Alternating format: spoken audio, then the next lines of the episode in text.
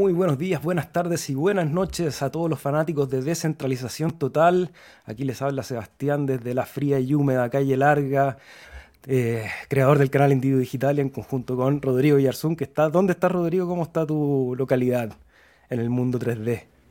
Eh, está fría, húmeda y con una luz que me invita a acostarme desde la ciudad de Santiago, desde el valle de la capital contento de poder conversar con todos ustedes un día más. ¡Oink! En, descentralización total y poder eh, compartir una tarde ya 21 de julio del 2023, cada vez queda menos para el halving. Pasamos el ver y estamos comenzando la primavera antes del verano o, todavía piensas tú, que... Yo todavía tengo mucho frío. De hecho, estoy con Deja que te abrace, papá. Gracias, estoy con la garganta tomada, así que yo creo que todavía quedan algunas lluvias y algunas nevazones. Bueno amigos, bienvenidos a este programa. Para los que vienen recién incorporándose, Descentralización Total es un podcast sobre Cardano, blockchain, criptomonedas, filosofía, música, artes marciales y lo que quieran que conversemos ahí a través del chat. Vayan dejándonos preguntas, comentarios. Hoy día vamos a estar con un invitado de honor, uno de los grandes lanzamientos de la red de Cardano de, los últimos meses, ha metido mucho ruido.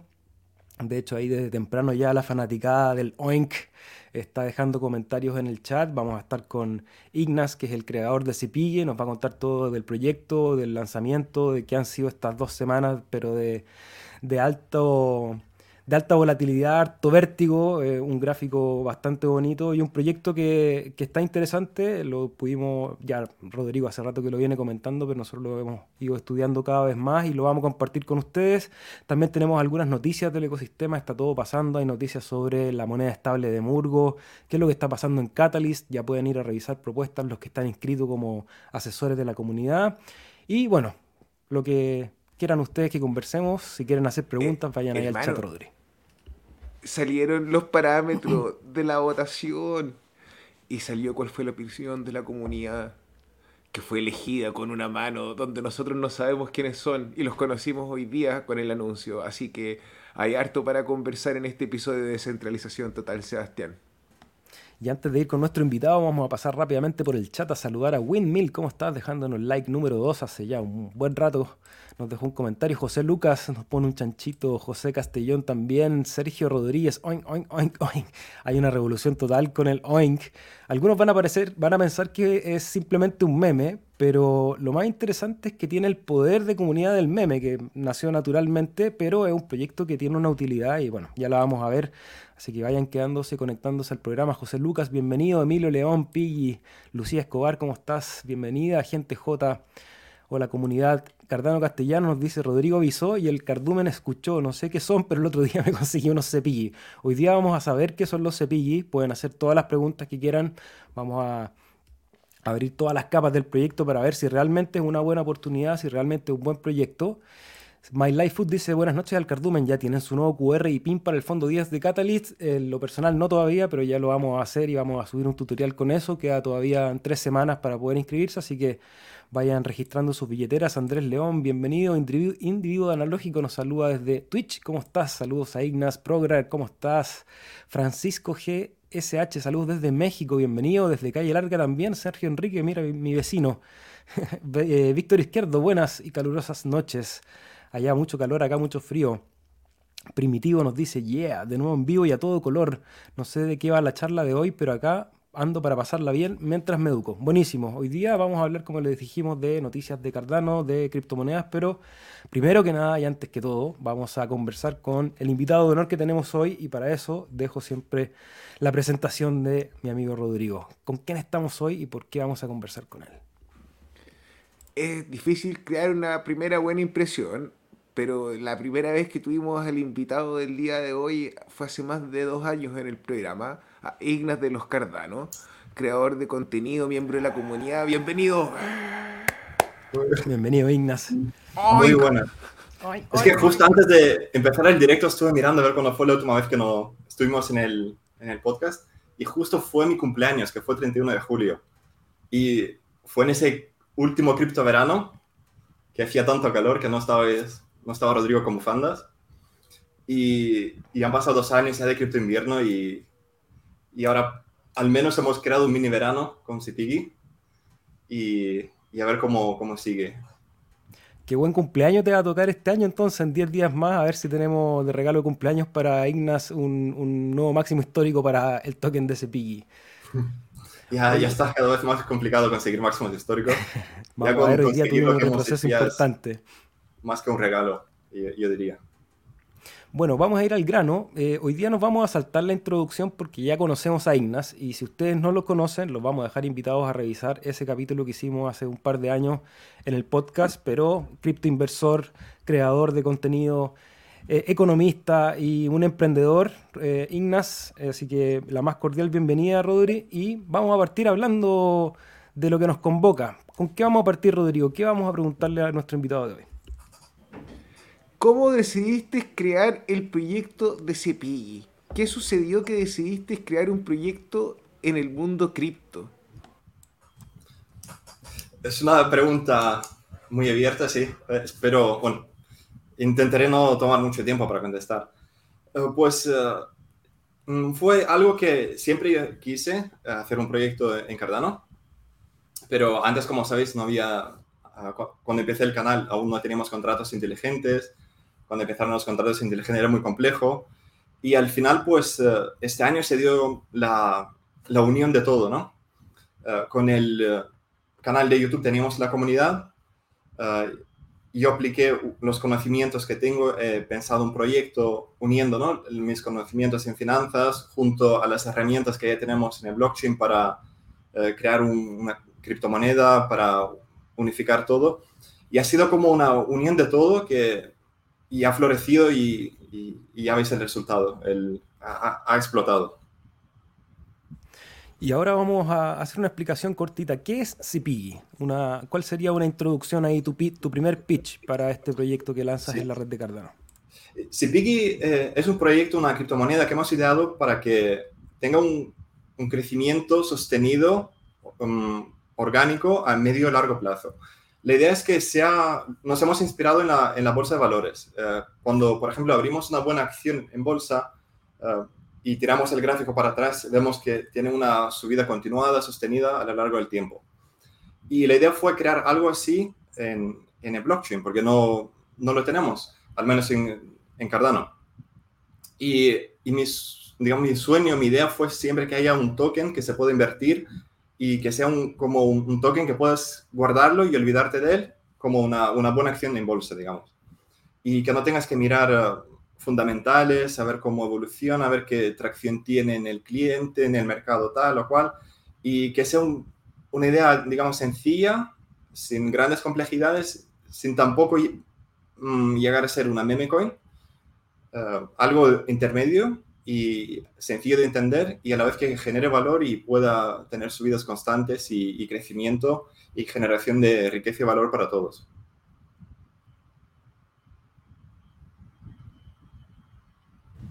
¿Y cómo decidiste involucrar esta herramienta del mundo financiero para darle este perfil, eh, el cual mencionaste recién? ¿Por qué decidiste utilizar el VIX? ¿Qué pasa ahí? ¿Por qué, una herramienta tan volátil tú decidiste tomarla por los cuernos como cualquier toro y decir, aquí vamos, super bullish? Sí, pues eh, el, tema de inversiones y, mercados financieros es mi pasión desde adolescente ya. Eh, me interesé por el tema de mercados financieros y a lo largo de mm, lo que llevo de mi vida, pues fui estudiando y obviamente pues pasé por todo, lo típico, ¿no? El trading hasta mm, el forex, eh, robots de trading, hasta inversión en valor, en growth, en dividendos y todo el espectro de, las inversiones que se puede imaginar, pues eh, eh, lo, lo, he indagado, lo he investigado, estuve estudiando robots de trading, cómo se programan, cómo se hacen sistemas de trading, he hecho inversión en valor, he hecho el curso, algunos conoceréis a Alejandro Estebarán, me he formado con él, que es un gestor de fondos de inversión. Em, lo he visto todo. Y hay una, un, producto financiero que es un animal único y es VIX. Y la ventaja que tiene es que, por ejemplo, en el trading, es, un trader es como una suerte de jugador de póker. Es eh, alguien que aplica una ventaja estadística y a largo plazo irá ganando. Es igual que un jugador de póker, ¿no? Cuantas más manos juega, más, más gana, ¿no? A largo plazo, porque es rentable. Pues un trader es igual. Un inversor en valor, el problema, yo cuando, con Alejandro Estabaranz, ¿no? Cuando estuve estudiando, yo el problema que veía, ya cuando decía arte de invertir, arte, y decías, pues, uh, y ya cuando estudiabas ya entendías por qué es arte, ¿no? Porque ya había métricas que eran muy subjetivas, no había forma de estandarizarlo, ¿no? Y yo quería algo que sea más matemático, más sistémico, pero sin llegar a ser trading tampoco. igual, di en el clavo con el VIX. El VIX eh, tiene una ventaja estadística a largo plazo, que es uh, el contango. El contango es uh, en los mercados de futuros, cuando en los correlativos meses se paga un poquito más, una prima, ¿no? Pues eh, es como un...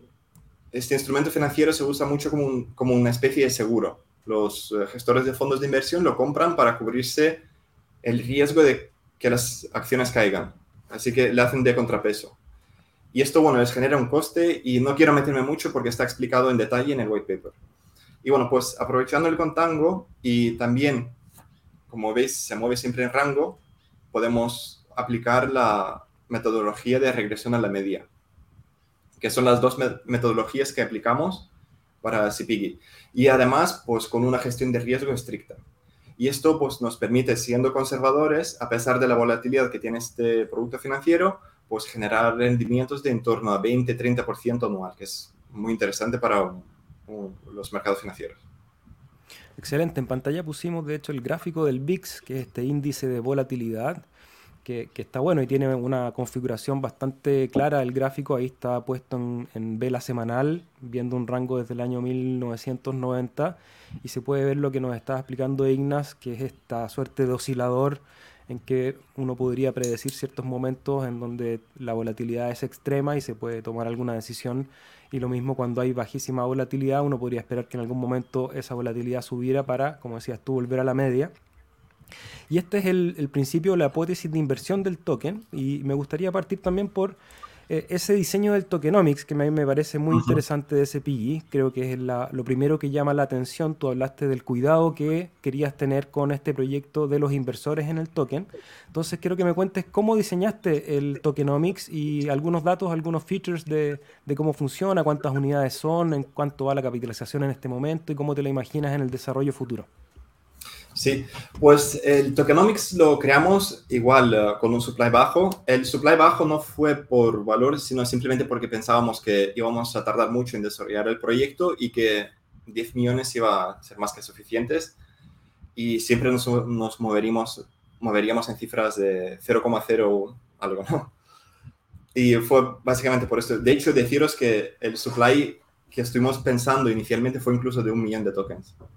Pero hicimos 10 millones. Eh, repartimos también, la idea fue hacer un token que ya partiendo desde el inicio no pueda bajar del nivel de venta, ¿no? Porque es un problema también que veíamos en el resto de, tokens y es que es entendible también porque los proyectos utilizan los tokens para financiarse, para financiar su actividad económica. Nosotros, al financiar los fundadores del proyecto, hemos hecho la aportación de capital tanto en dinero fiat para la cuenta de inversiones, tanto criptomonedas para dar el liquidez inicial en el pool, que pusimos un TVL de 50.000 hadas, pues eh, nos aseguramos ya que no necesitamos financiación de, externa de, nadie, ¿no? Podemos partir desde el inicio y sin caer por debajo del, de salida del token. Y diseñamos el tokenomics con esa idea. Por tanto, dijimos, nos quedamos el 5% de los tokens para el equipo, los cuales se bloquean durante un año o hasta que lleguemos a un nada. El 25% eh, tesorería, y tesorería es, pertenece a la empresa, a la compañía, y no puede bajar de, 25 eh, de 20%, no puede bajar, siempre y cuando el CPG valga menos de un nada y nos queda un margen de 5% para movernos, ¿no? Para hacer market making y, y, quizás, bueno, mm, viendo momentos, no estamos vendiendo, podéis seguir también eh, tesorería. El, con momentos que se ha vendido CPG fue para market making y también para eh, Tangent Protocol, para algunas así colaboraciones para aportar CPGs, pero igual siempre con la idea de que se van a, a retomar, ¿no? Se van a recomprar en el mercado y se van a poner de vuelta a tesorería. Y el resto, pues dijimos al pool de MinSwap, uh, que la gente pueda invertir y ya está, y no nos queden más tokens que, que se puedan, digamos, lanzar al mercado, al mercado. Y todo con la idea de que el precio del token ya empiece subiendo desde un inicio, que no, no pueda caer debajo del precio de salida, como mencioné, y podamos tener un, un crecimiento sostenido y orgánico a medio y largo plazo, como es la filosofía de, de CPG. O sea, ustedes partieron con la empresa constituida, partieron con un pool de liquidez para no depender específicamente de lo que pongan los inversores dentro de la liquidez de los tokens para financiar las operaciones. Me hablaste tú de Tangent Protocol. A ver, ¿qué significa esto, Ignas Tangent Protocol? ¿Qué, qué, qué, parte viene a ser del roadmap de CPI? Pues uh, viene siendo de la parte de, del farming. Eh, como veis en el roadmap, teníamos en el, ya como también uh, lo había mencionado, ¿no? Nuestra idea era que íbamos a lanzar en silencio, sin marketing, tranquilos, y íbamos a tener un verano tranquilo trabajando.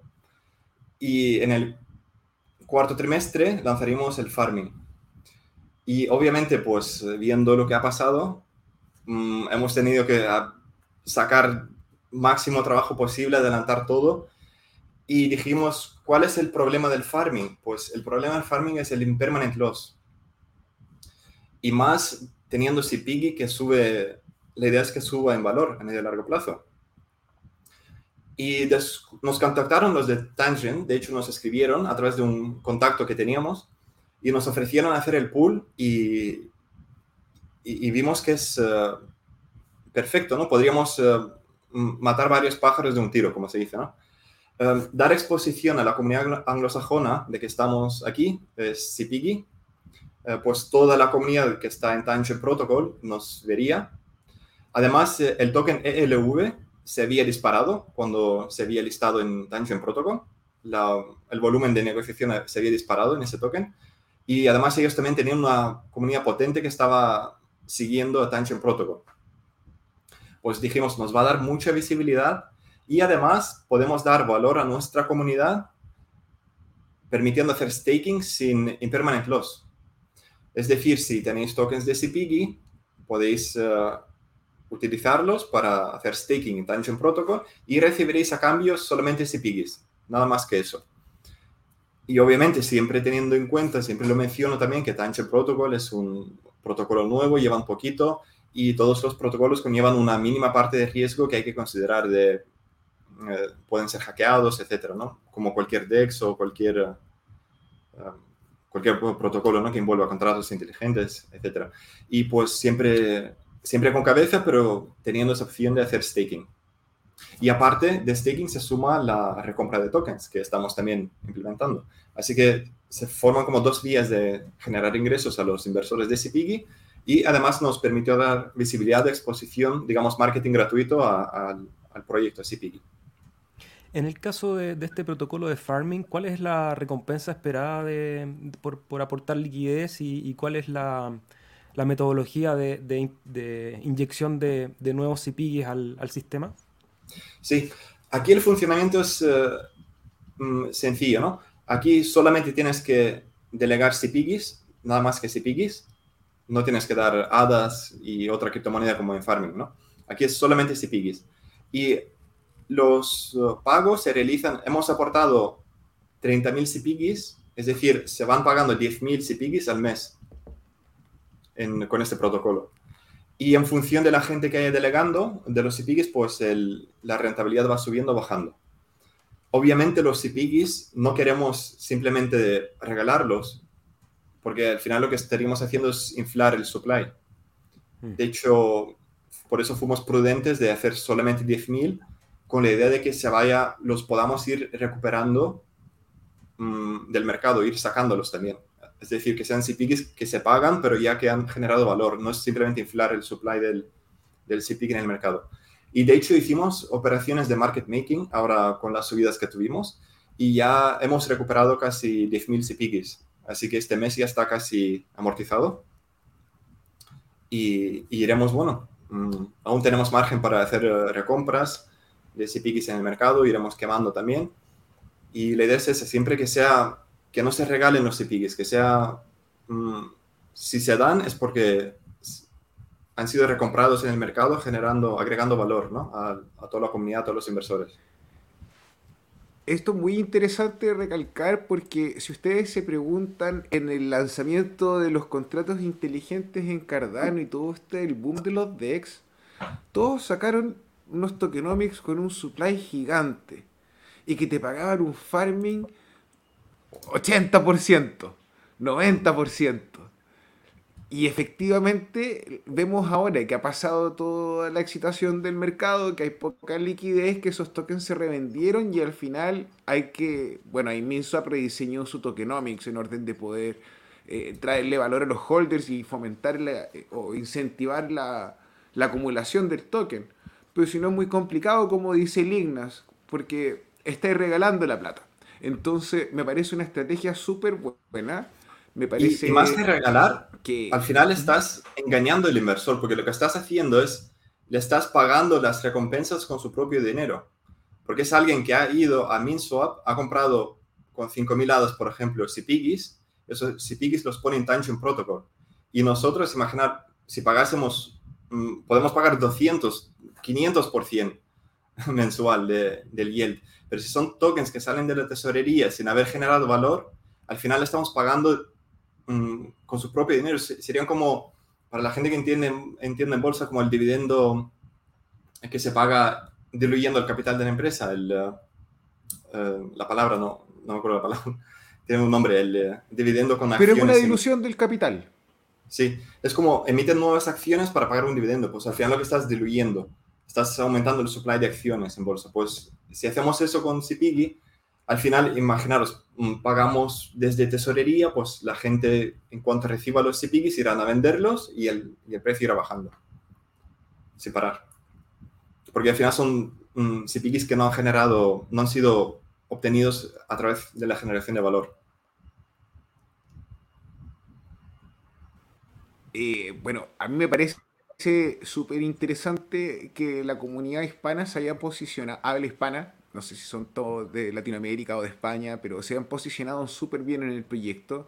Eh, independiente de ver que en, en, las últimas 48 horas tuvo un retroceso de un 20%, que es súper sano después de una subida mensual de un 12.000%. Eh, se ha posicionado y ha tomado ganancias, ha significado una oportunidad y han sabido capitalizar la oportunidad. Yo creo que es temprano, miro el market cap que tenemos en este minuto como se pigue. Eh, ¿Cuánto era, si no me equivoco, en este minuto? Son 2 millones y medio de hadas, más o menos. 2 millones 346 mil hadas. Algo ahí. Eh, me parece lo más saludable y me parece que es una oportunidad gigante. O sea, considerando lo que tú estás hablando presentando una opción seria de inversión, un plan transparente, no me estás promoviendo una tecnología que vas a desarrollar con un grupo de desarrolladores de devs que son de la NASA, no hay un Rockefeller de por medio, no, no, me parece súper transparente, me parece súper claro. Sí, como cualquier inversión, en todo tiene un riesgo, por supuesto, sería una mentira de mi parte exponer que no tiene un riesgo. Y el mismo riesgo que supieron asumir o que, estuvieron dispuestos a asumir las personas que se posicionaron antes, bueno, es la oportunidad que pienso que sigue estando vigente porque miro, no sé, Snake.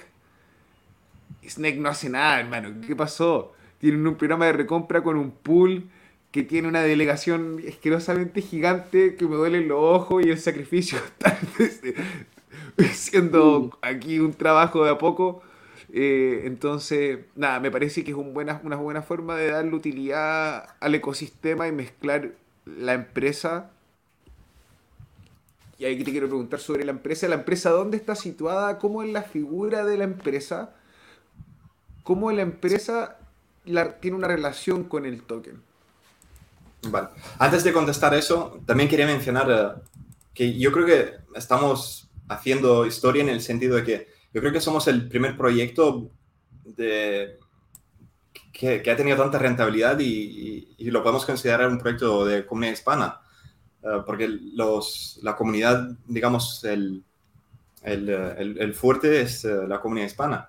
Y, y ya veis el éxito que ha tenido también, el precio ha aguantado tanto por la calidad de los inversores que se han posicionado al inicio y, y ya los, las siguientes inversiones han venido más allá del mundo anglosajón, también más de eh, inversor especulativo, ¿no? Ya lo que vimos a 0.40 cuando llegamos casi, ya eso fue más ya por el CoinGecko, por la gente que ha, que ha visto el proyecto más desde, desde fuera, que ya no está tan, ya es digamos más como una meme coin invierte, ¿no? sin, sin, importar ya con lo que hay detrás en el proyecto. Vale. Y contestando a la pregunta, pues, eh, la empresa la hemos constituido en Lituania. en Lituania es un país muy fácil de abrir negocios, muy amigable. Tiene una... Hay proyectos de blockchain, de hecho, Lenfi es proyecto de el fundador es de Lituania también. No sé si la empresa está fundada en Lituania o no, pero bueno, hay una comunidad fuerte en Lituania también de blockchain, de Cardano, de la comunidad. Eh, recuerdo que em, era un DEX que iba a salir, que de hecho está, pero no ha tenido éxito. Em, no recuerdo el nombre ahora. Es también de Lituania. Y bueno, pues Lituania tiene una legislación amigable para el tema criptomonedas y blockchain. Pues eh, yo tomé un vuelo, me fui a Lituania, contraté una empresa para que me haga todo el papeleo sin complicarme, que me lo registren ahí en la dirección de, la oficina y que me encuentren un contable también que pueda gestionar el tema blockchain, que también comentarle la idea, que me asesoren un poco. Y al final, pues eh, lo abrimos. Lo abrimos, creo que fue a finales de febrero. Recuerdo que fue a Lituania y hacía mucho frío todavía. Estuve patinando sobre el nieve todavía en Vilnius. Y, y nada, pues eh, abrimos y es un modelo todavía, lo abrimos como una microcamp en Lituania hay una figura eh, que entendáis como en España está la SL, Sociedad Limitada, y más abajo está el autónomo, como trabajador independiente, ¿no? Pues en Lituania hay un modelo que une como las dos figuras, que eres una empresa, pero sin el papeleo de una empresa. Lo haces como muy... te quitas, ¿no? El, tema papeleos y a la vez eh, tiene mucha flexibilidad. No tienes que reportar tanta documentación, para los movimientos, es muy flexible. Y se llama como pequeña unión, se llama el modelo, MB. Por eso se llama Epsilon DeFi, MB. Pusimos DeFi, pero bueno, había que poner RealFi en verdad, pero Hay un, tema de, lingüística.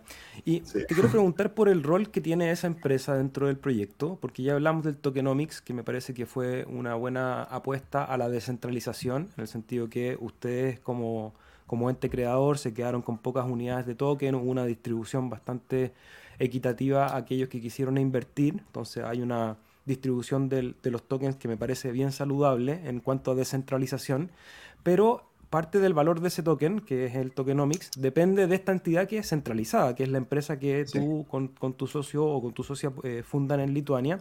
Entonces, me gustaría que también nos contaras cuál es el rol de esta empresa en, este negocio, en este movimiento de capital y de valor. Sí, eh, la empresa, el rol de la empresa es, eh, es una compañía que gestiona sus propios activos. Los activos de la empresa, ¿cuáles son? Pues eh, las, la cuenta de inversiones, por un lado, que es la, la que invierte en los futuros de VIX, y el otro activo de la empresa es la tesorería, el 25% de los CPIGs. El resto de los CPIGs ya están en circulación, no nos pertenecen. Los nuestros son la tesorería. Pues somos una empresa que gestiona los activos. Ah, cuando obtenemos ah, beneficios en, ah, en los mercados financieros, es un beneficio de la empresa sobre el que tenemos que tributar. Y igualmente, pues con, con los IPIGIs, cuando obtenemos beneficios, es un ingreso que hay que reconocer. Somos un, un ente centralizado, una empresa que, que, que gestiona los activos legalmente. Seba, no sé, te escucha. Estás en... Mi Perdón. Ah. ¿Tomaste, Rodri? que me parece súper bien, me parece súper transparente, eh, Ignas, me parece claro, eh, y yo creo que la, la claridad, la transparencia es una cosa que se aprecia bastante en este ecosistema. Eh, las cosas de repente las cambian, no, tenemos un white paper aquí, pero en realidad nos dimos cuenta que no salió bien, así que lo vamos a cambiar a, medio, medio camino. Me parece súper bien que hayas establecido la empresa en febrero, que hayas contemplado con anticipación todos los pasos, que haya sido ordenado. Eh, nada, yo estoy como contento con ese lado de haber tomado la decisión de, de haberme subido al carro de, de TCP y, yo, y respecto a la transparencia también, eh, yo vi en el white paper, para los que lo quieran revisar, vamos a dejar el link ahí en la descripción del video. Eh, ya hablamos del tokenomics, es que está bastante claro. Pero parte de, de, la administración tiene que ver con las billeteras de quema, la billetera de la tesorería, cómo ustedes exponen esos saldos y también cómo la gente va a poder auditar o, o, ver esa transparencia, que es lo que está ocurriendo también con el capital o los activos de la empresa que tienes en, en Lituania. Sí. Ahora mismo, pues es un modelo que estamos pensando cómo hacerlo, porque por un... Actualmente, pues eh, como el dinero que se está gestionando es de los fundadores, es un punto que todavía estamos eh, viendo cómo dar visibilidad, ¿verdad? El tema blockchain, perfecto, visibilidad la máxima que se pueda, hemos hecho los handles, el, podéis ver la wallet del equipo, la wallet de tesorería, la wallet de quema, eh, todo está visible perfectamente, lo hemos también hecho lo más fácil posible, traceable. De hecho, nos han escrito cuando, cuando hicimos la primera operación de, eh, de market making, me escribieron inmediatamente, oye, ¿por qué se está vendiendo tesorería? Eh, no decíais que no, iba, no, ibas a vender tesorería. Pues eh, explicamos ¿no? que estamos por encima del 20%, es una operación de market making y, y se, se, entendió, ¿no? Para que no haya malentendidos. Pero para que veáis que la parte blockchain, perfecto. Visibilidad máxima, em, se ve todo perfectamente. Para la parte de gestión de activos, estamos eh, pensando dos modelos. Eh, el tema auditoría clásica, que un auditor avale, firme que está, se está gestionando todo correctamente, eh, la, la, contabilidad está bien hecha. O también vincular la cuenta de inversiones a, digamos que se puede auditar en de alguna forma conectarlo a algún software o algo que se pueda, uh, se pueda visibilizar. Pero ahí, mm, claro, sería la forma ideal, pero el inconveniente de eso sería que vincularíamos los movimientos del CPG en, en blockchain con cómo se está moviendo el, el VIX, uh, la cuenta de VIX. Y tampoco queremos que sea un, como una especie de copy trading, ¿no? La idea es que CPG sea un activo que se mueve independientemente y simplemente la gestión de los activos de, de los futuros de VIX repercuta en, en, la cantidad de las recompras que se van a hacer y la quema de tokens. Recién lo mencionaste y yo recuerdo en alguna conversación con Rodrigo en los capítulos anteriores les decía, mira, este proyecto está interesante, lo que a mí me parece que es como una suerte de fondo de inversión eh, casi como un copy trading, en el sentido que va a haber una empresa que administra un capital y que va a estar haciendo trading del VIX. Y tú ahora me dices que no, que en realidad no es un copy trading. ¿Cómo, cómo plantearías ese, ese argumento de por qué no es un copy trading de ustedes haciendo trading simplemente en VIX?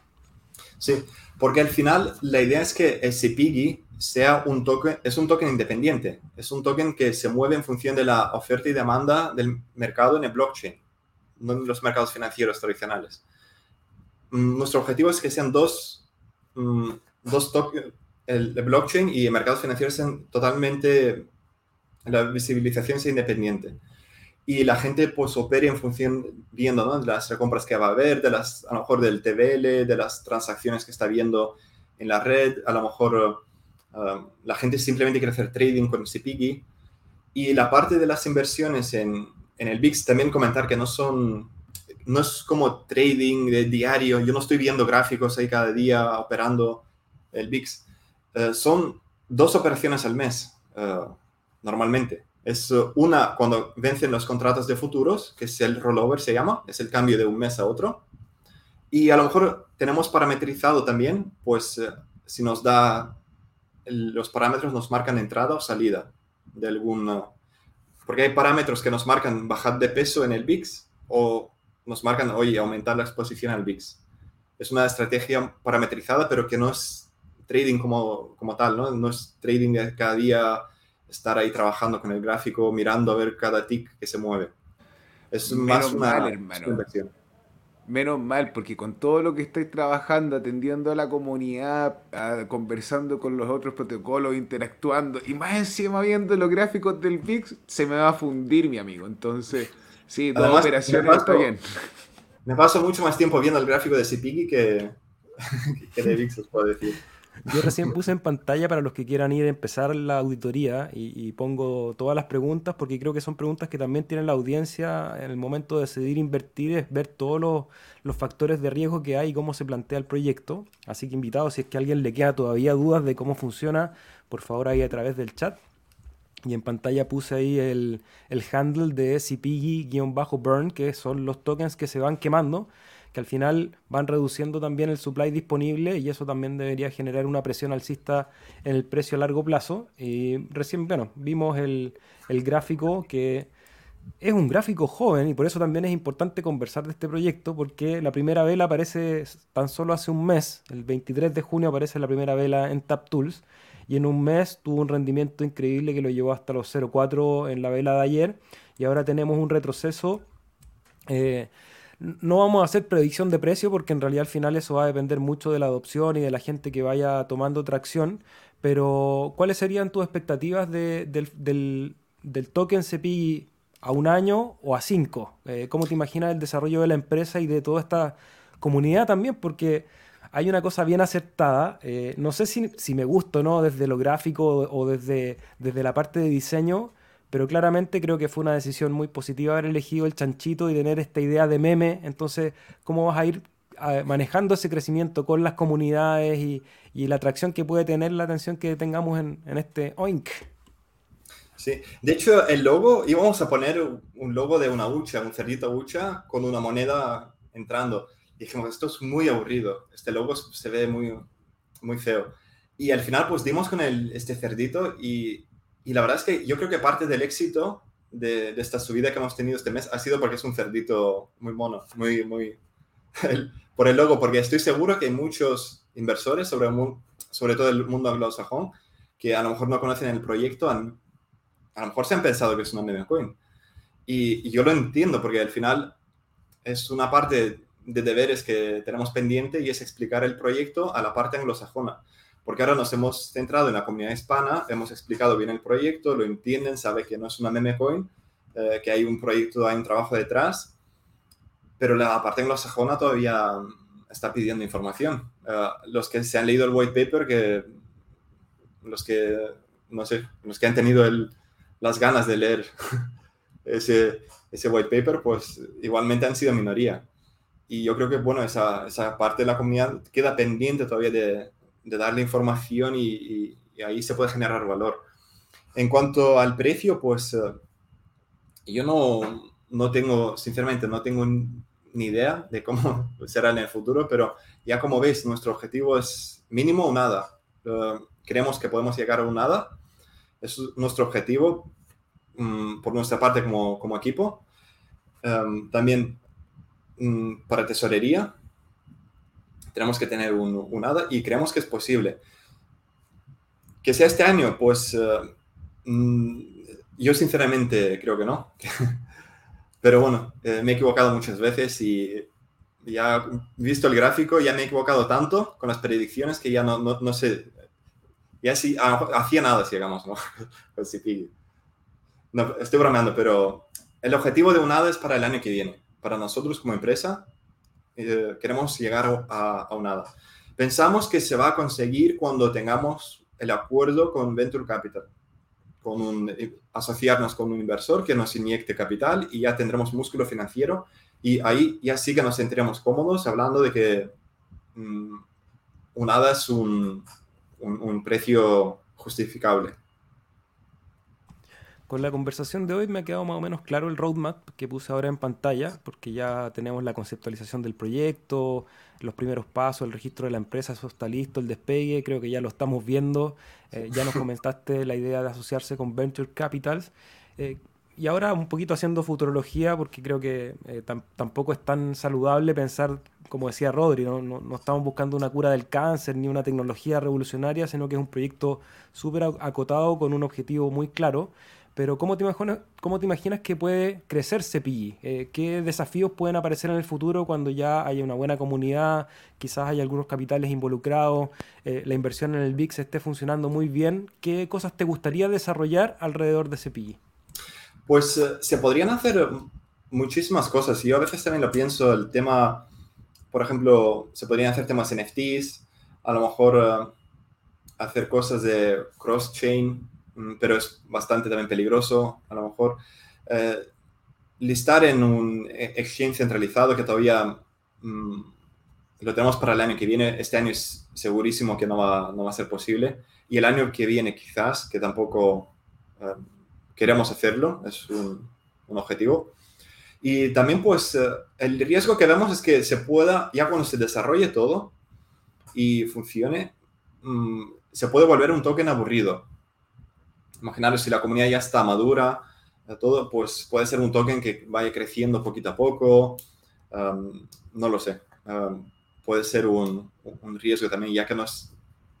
Pero veremos a ver, que salgan muchos mm, tokens en el ecosistema Cardano y perdamos visibilidad, porque no, ahora es verdad que es fácil visibilizarse en el ecosistema de Cardano ya cuando nos ha pasado, ¿no? Que cuando subes un poco ya estás en primer puesto de TapTools y ya te ve todo el ecosistema Cardano y ya está entrando en tu página web, ya está leyendo tu white paper, está investigando sobre tu proyecto. Y es muy fácil ganar visibilidad. Pues en el futuro yo creo que va a ser más difícil captar la atención de la gente también. Estarás compitiendo con mucha, mucha más gente. Y, y por lo demás no lo sé, porque al final eh, se pueden ir ocurriendo muchísimas ideas. Además, uh, ya por fantasear, ¿no? Imaginaros que si Piggy, imaginaros 10 años, ¿no? Y vale 20 hadas un Piggy. Ya fantaseando. Pues eh, a lo mejor sería un token demasiado caro, ¿no? Con el supply tan pequeño. Pues tenemos pensado hacer un, como un segundo token vinculado y que sea una copia idéntica de Piggy, pero con un supply, por ejemplo, 100 veces mayor. Y hacer como una idea de como las acciones en bolsa, ¿no? tienes las acciones categoría A y acciones categoría B. Y tienen como un precio más, mucho más asequible. Y claro, estaría vinculado, ¿no? Tendría exactamente las mismas recompras proporcionales, la misma quema, todo, todo el diseño, todo igual, vinculado al mismo proyecto. Esto nos daría también como arbitraje entre los dos tokens, además arbitraje entre los DEX. Muchas ideas se pueden ocurrir. Lo que pasa ahora estamos en la fase de estamos desarrollando los cimientos. Ahora hemos hecho staking, queremos hacer farming, queremos hacer multidex, que se viene pronto. También os puedo adelantar. Um, vienen... Uh, Nosotros ya sabemos, ¿eh? Pues... Uh, pero, lo, vamos, vamos, a cuidar el secreto, Ignas. Te lo vamos a cuidar. Rodrigo, por favor, que no se te salga. Lo único que te voy a pedir, Rodrigo, por favor, que no se te salga. Sí, hemos estado, estamos, contarle que con un proyecto de los grandes de Cardano y nos han ofrecido una colaboración que va a ser eh, muy buena para, para el token. Y seguramente pues este fin de semana, a muy tardar el lunes, creo que ya habrá noticias. Excelente. Rodri, ¿te queda alguna pregunta? Sí. sí, mira, Sergio Rodríguez, que se ve un tipo súper amigable, eso, saludos Sergio, me cayó súper bien el tiro, primera impresión nos pregunta, ¿qué estimación de toques quemados tiene el a medio plazo? Pues esto es imposible estimar porque depende por un lado de cuánto valga el CPG, por otro lado cuántos beneficios estaremos obteniendo eh, en ese momento, cuánto capital tendremos para invertir y hay demasiadas variables que desconocemos para, estimarlo. Um, obviamente cuanto, cuanto más caro es el token, menos podremos quemar si no incrementamos los beneficios. Porque ahora fijaros, eh, cuando empezamos estábamos quemando más de mil CPGs cada dos días.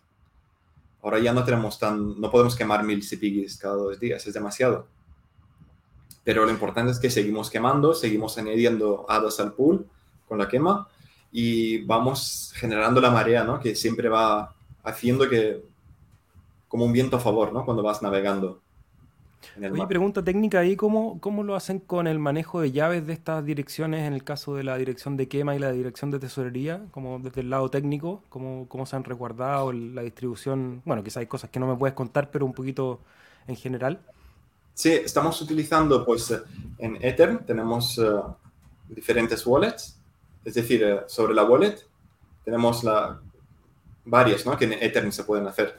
Pues tenemos una para quema, otra tesorería y, equipo. Tenemos como con tres apartados. Excelente. Rodri, no sé si te queda alguna pregunta, si no, no me queda nada más que agradecer el tiempo de Ignas, felicitarlo por el proyecto, eh, por abrirse a la comunidad, responder preguntas, a, que la gente conozca qué es lo que están desarrollando. Y Rodri, me tinca que te queda ahí todavía alguna sobre el tintero. ¿Cuándo mil comedas? Pues no, no, no tenemos todavía. Mucha gente me pregunta por Muesli porque ahora también Muesli está de moda y me están preguntando cuándo vamos a imitar también, eh, además de mi comedia, ¿no? Los, lo que está haciendo Muesli para hacer subir el valor del toque. Estamos haciendo los cimientos primero. Ah, hay que hacer farming, hay que hacer multidex. Um, pasito a pasito, hay que hacer primero lo, lo, básico y luego ya iremos construyendo cosas más, más complejas. Y también comentar, pues, eh, intentaré conectarme cada dos semanas para, en mi canal de YouTube también para dar, contestar preguntas y respuestas que seguro que irán surgiendo.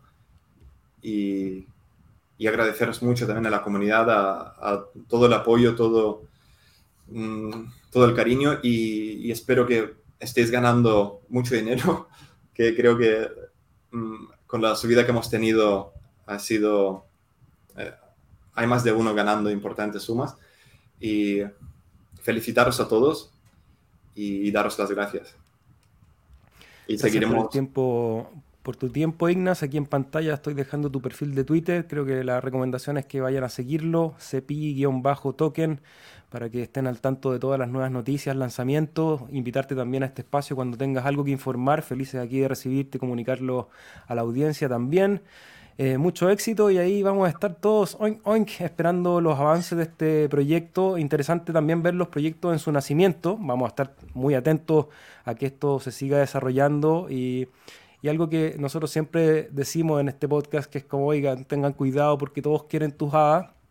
En este caso, eh, ustedes como empresa eh, hacen al revés, ponen los hadas primero para poder empezar a desarrollar. Entonces creo que esa es una eh, muestra de, trabajo saludable y espero que la comunidad lo reciba y también que el proyecto siga prosperando, Ignas. Así que Pero igual comentar gracias. Sí, sí, Perdón, comenta tú, Ignas, de ahí yo te acoso una última vez. y comentar a la gente que cuando suben los precios, yo sé que mm, la gente se excita, se emociona y quiere más, más, más invertir y, entra como en un bucle de comprar, comprar. Y cuando viene una caída grande, pues se quedan atrapados. Pues invertid con cabeza, mm, con cuidado, no sobreinvirtáis, que podáis dormir tranquilos, que no tengáis que hacer como yo, que me despierto por las noches a mirar el gráfico de Cipigi. Y, siempre con cabeza. Eh, por muy exitoso, gracioso que sea, um, siempre con cabeza y no sobreinvertáis y, y diversificad entre proyectos y, y, ya está. Con, siempre con cabeza. Ya, hermano, me parece que eres un hombre gentil, amoroso con tu indicación, viene del afecto y la responsabilidad, casi como que un saludo de un papá. Dos preguntas, hermano, que nos hace una persona en la audiencia que yo creo que son preguntas firmes.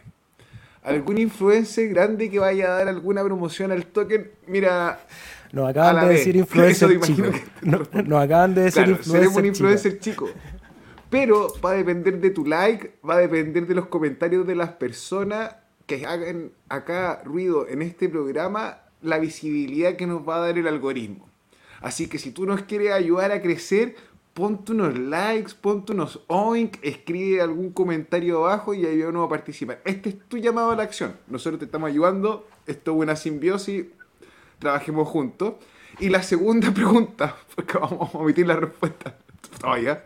Eh, hay alguien que vaya a mover la cuenta de Twitter de Cipilli un poco más. No hay mucho movimiento en él. Ambas son apreciaciones que vienen de parte de la audiencia y agradezco a la vez la oportunidad de transparentar. Y Ignas, quizás no es lo más cómodo que te preguntemos, pero hermano, este es el, está ahí arriba del ring. ¿Por qué no? Es que fijaros eh, todo el crecimiento que hemos tenido y sinceramente no hemos pagado a nadie para pidiendo que nos promocione. Eh, cero en publicidad. Simplemente a lo mejor hemos eh, compartido algunos epigis con gente que nos ha mencionado tomando el modelo de Vor Mobile, que nos ha gustado mucho mm, porque el proyecto Vor Mobile tampoco compraba publicidad. Ellos hacían que primero si alguien mostraba interés en él, ahí compartía unos epigis. Y luego, pues eh, es increíble, el... ha sido todo boca a boca, es, eh, es impresionante. No, no hemos, mm, ni, ni, hemos hecho promoción con influencers, ni hemos hecho el FOMO, ni no, no hemos aplicado estas estrategias, ni, ni, comprar lo típico, ¿no? Compras influencers, no seguidores, falsos seguidores en cuentas de Twitter para que parezca que tienes más. Hemos empezado desde cero, todo cero, y, y no hemos comprado pero ningún, ningún seguidor, todo desde cero orgánico. Y de hecho, fijaros, tenemos en Telegram solo 300 seguidores y hay proyectos que mm, tienen miles y, fijaros, son proyectos más, mucho más pequeños, tienen menos interacción y nosotros tenemos una menos, pero de, muy alta calidad. Oye, me voy a salir del libreto y voy a aprovechar entonces, ya que no hay publicidad ni promociones, yo voy a hacer una promoción aquí en el canal Individuo Digital y de mis propios Piggy voy a regalar 500 Piggy a los que dejen en los comentarios sus oinks. Eh, no en el chat de vivo porque ese después no lo puedo revisar, pero en el chat de este video tienen que compartirlo y ponerle ahí los oink para poder darle tracción a este video también. Y el próximo capítulo vamos a estar regalando 500 oink. Esos van por cuenta del canal, así que... Yo voy a participar también, ¿Ah? Va a participar para, para, la quema. Si se lo gana Ignas, va a la billetera de quema. Sí. Es que, de hecho, Carlos, em, yo aún, mm, de tanto CPG, no he. Mm, yo personalmente no. No, sí, he ganado algunos hadas. Los he ganado personalmente en Tangent Protocol cuando lanzamos. Compré 500 hadas de CPGs desde mi wallet los, para ver cómo era staking, ¿no? Cómo funcionaba el primer día cuando se lanzó. Y al día siguiente los vendí y me hice un por dos. Es el único dinero que he ganado con, con CPG. Lo, lo, demás es, estamos mirando a largo plazo, medio y largo plazo, de construir proyectos, generar calidad y, y, que vaya, vaya ganando la, la, comunidad dinero y que vayan... Es el mejor marketing, el boca a boca al final. Así es. Bueno, Ignas, te, te, liberamos porque me imagino lo cansado que estás. Allá seguramente es tarde también. Muchas gracias por todo el trabajo, tu tiempo y nos vemos pronto. Un gran abrazo. Gracias a vosotros y que vaya muy bien. Despedimos a nuestro amigo Ignas. Eh, gracias por venir a presentarnos este proyecto Cepigui, Rodri, que alguien lo dijo más arriba. A ver, lo voy a leer el comentario para que no, no se me pase, pero ¿quién nos decía? Ya se me perdió. Pero alguien decía, bueno, Rodrigo les avisó y aquí está toda la gente que vino a saludar a Ignas, creador del proyecto Cepigui, Manuel Jesús Luque, buen directo, muchas gracias Manuel, Pablo Báez, Jorge Jara, Oink Oink nos dice Kepo. Recuerden que tenemos un sorteo, así que en los comentarios de este video tienen que ir a poner sus Oink y comentarios de por qué le parece este un proyecto interesante. Ya lo, desgranamos un poquito desde lo técnico. Había muchas dudas y creo que hoy día quedaron todas resueltas, así que muy bueno. Rodri, antes de terminar el capítulo de hoy, tenemos algunas noticias que no podemos dejar atrás porque hay movimiento en la red. Lo primero viene de Ansens, que es esta empresa que estaba trabajando con Emurgo. Yo ayer me enteré que Parece que USDA va a tener que esperar para su aparición y aquí Ansens, que era la empresa que estaba trabajando con Emurgo para el lanzamiento de esta stablecoin respaldada, eh, nos dice que debido a los movimientos regulatorios en el mercado van a poner en pausa el desarrollo de esta stablecoin. Rodri, ¿qué te parece?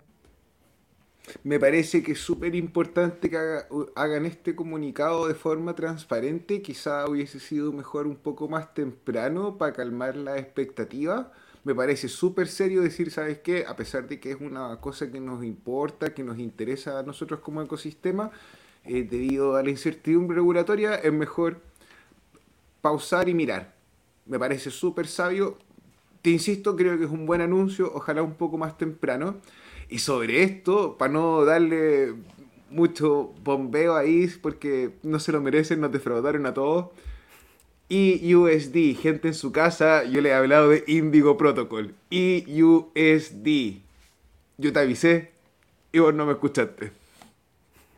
Oye, y esta noticia ha tenido repercusión porque, bueno, yo me enteré ayer en una reunión de embajadores donde se presentó la, esta idea de, por parte de Murgo, que se iba a retrasar para no caer en problemas regulatorios, pero rápidamente empezaron a aparecer voces buscando alternativas. Mucha gente dijo, bueno, pero ¿por qué la fundación no, trata de hacer una, una, relación comercial con USDT o con USDC? Y apareció información ahí en, en un space que Circle, que es la empresa que está detrás de la emisión de USDC, que está stablecoin, eh, habría tenido conversaciones con la Fundación Cardano y habían solicitado la no menor suma de 8 figures, 8, figuras, que estaríamos hablando de millones de dólares para poder iniciar las conversaciones, además de algunos aspectos técnicos que tendría que adoptar la red para poder trabajar. Eh, me parece que la respuesta de la fundación fue clara, que es que mm, ante esa negociación no se iban a sentar a conversar. Me parece apropiado también respaldo esa decisión, Rodri. No sé a ti qué te parece.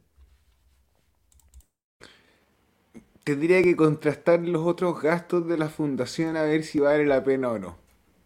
Eso nomás te quiero decir, porque creo que es importante el acceso a las monedas estables, a la liquidez de ella. Creo que sí, una cifra eh, un negocio no creo que sean 10 millones de dólares, yo creo que le están pidiendo un poquito más. Entonces me pone, me pone contento, pero me pone triste que no esté USDA. Bueno, y, además, aparte de, la, de las ocho figuras, eh, también necesitara un desarrollo técnico que permitiera la reversibilidad y el congelamiento de fondos, que es algo que constantemente resguardamos en, en la red de Cardano.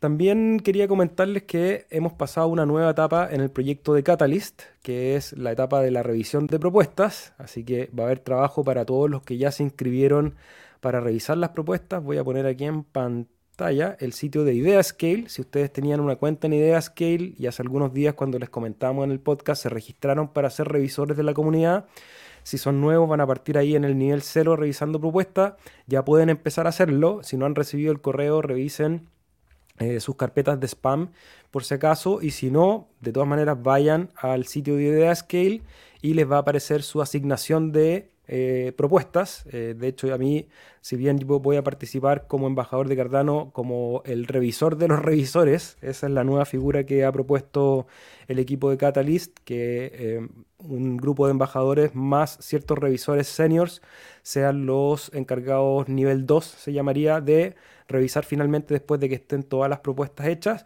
Y los nivel 0 y los nivel 1 van a estar revisando desde ayer, desde hoy día en la mañana en realidad, eh, las propuestas de la comunidad para poder informar, ponerle notas y, poder eh, tener este respaldo de que hay gente revisando las propuestas para que después cuando ustedes voten desde sus billeteras sea de la manera más informada posible, Rodri. ¿Tú estás inscrito? ¿Vaya a revisar propuestas? ¿Cómo es este proceso? Sí, estoy inscrito, voy a revisar propuestas para ser transparente, soy un revisor nivel cero, ya que el SEBA le gusta hacer hincapié de que estaba en otro nivel. Bueno, Seba, yo te digo, desde el nivel en el que estoy voy a estar revisando las propuestas y ojalá que todas las personas que se inscribieron en esta oportunidad para revisar propuestas durante el invierno para acumular adita, sean muchos, sean poquitas, es una tremenda oportunidad. con el SEA conversamos y una estimación de repente de cuatro propuestas por hora. Eh, podía de repente, si uno le ponía bueno y eran buenas horas, una oportunidad de capitalizar. Así que quedan dos semanas para esta etapa. Eh, los invitamos a revisar propuestas, a hacerse presentes y eh, después de tanto tiempo por fin está pasando, Catalyst está de vuelta. Catalyst está de vuelta y quería compartirles el video que hizo ayer. Eh, dame un segundito ahí para ajustar los clics. Creo que ahí debería estar en pantalla. Ayer la comunidad de Cardano Latam hizo un town hall, que es lo que hacen regularmente los días jueves, y en el taller explicaron todo el proceso de cómo está avanzando el proceso de Catalyst, cómo se hacen las revisiones, cuál es el sistema de recompensas, cuáles son las fechas que vienen, así que si quieren profundizar, creo que este video está muy bueno, de hecho yo lo terminé de ver hoy en la mañana y me quedó clarísimo, así que agradecerle a Alex que estuvo ahí liderando esa reunión y al equipo de Latam, estaba Lucas, estaba Mauro ahí Em, estaban las chiquillas de Cardano FEM, eh, bueno, y compartiendo información muy valiosa para que este experimento que es Catalyst vaya desarrollándose. Eh, todavía hay mucho que mejorar, de hecho hay discusiones que se compartieron en ese video que tiene que ver con lo que decía Rodrigo. Eh, hicimos ahí un, chiste en el sentido que están los niveles de revisión. ahora también el sistema de recompensas cambió y alguien decía, bueno, si, el sistema de recompensas antes era malo, ahora es peor porque eh, los level 2 eh, tienen menos recompensas en cantidad de hadas que los level 0 y que los level 1. Y por una parte, claro, tienen una tarea que es distinta, que es revisar la revisión, por lo tanto en cantidad de tiempo debería ser un poquito menos exigente, pero algo que se, discutió, que se discutió en ese video que me pareció muy pertinente también abrir, es que por otro lado, eh, bueno, Rodrigo aquí hizo públicamente su labor como como revisor, porque es la, tónica de este programa actuar con, esa transparencia, pero los level 0 y los level 1 son completamente anónimos, entonces también pueden actuar de, una manera mucho más libre, digamos. Eh, en el caso de los nivel 2 estamos todos doxeados, saben quiénes son, cómo vamos a evaluar, eso también nos expone eh, al ojo de la comunidad por una parte a mí me parece bien, eh, en lo personal no me, no me complica asumir ese, esa responsabilidad y si alguien tiene alguna crítica del trabajo que voy a hacer en esa, en esa tarea, bienvenida sea y veremos cómo mejorar, es parte de, pero también tiene un costo el hecho de, de hacer ese, ese, rol público. Pero bueno, estamos en el experimento, es interesante, hay que participar. Yo te defiendo del cyberbullying. Cualquiera que te venga a molestar por tu evaluación, yo hermano te presto toda la ropa necesaria. ¡Uah! El cabrón no anda nada solo. Bueno, ¿queda alguna noticia? Parece que sí, Rodri. A ver.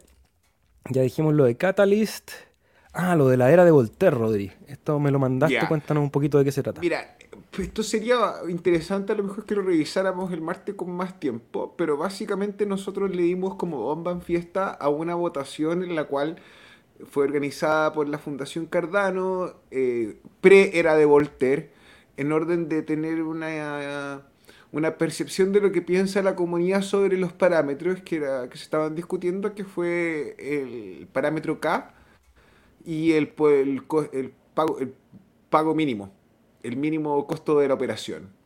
Eh, hubo un comité que, está, que se organizó, ahí podemos conversar con más detalle y más veneno, pero estas personas trabajan algunos en, como SPO, otros trabajan en la organización, otros trabajan en IOG y hicieron la recomendación de mantener el parámetro K en 500, es lo mismo que estamos eh, en la actualidad, y el costo mínimo a 170.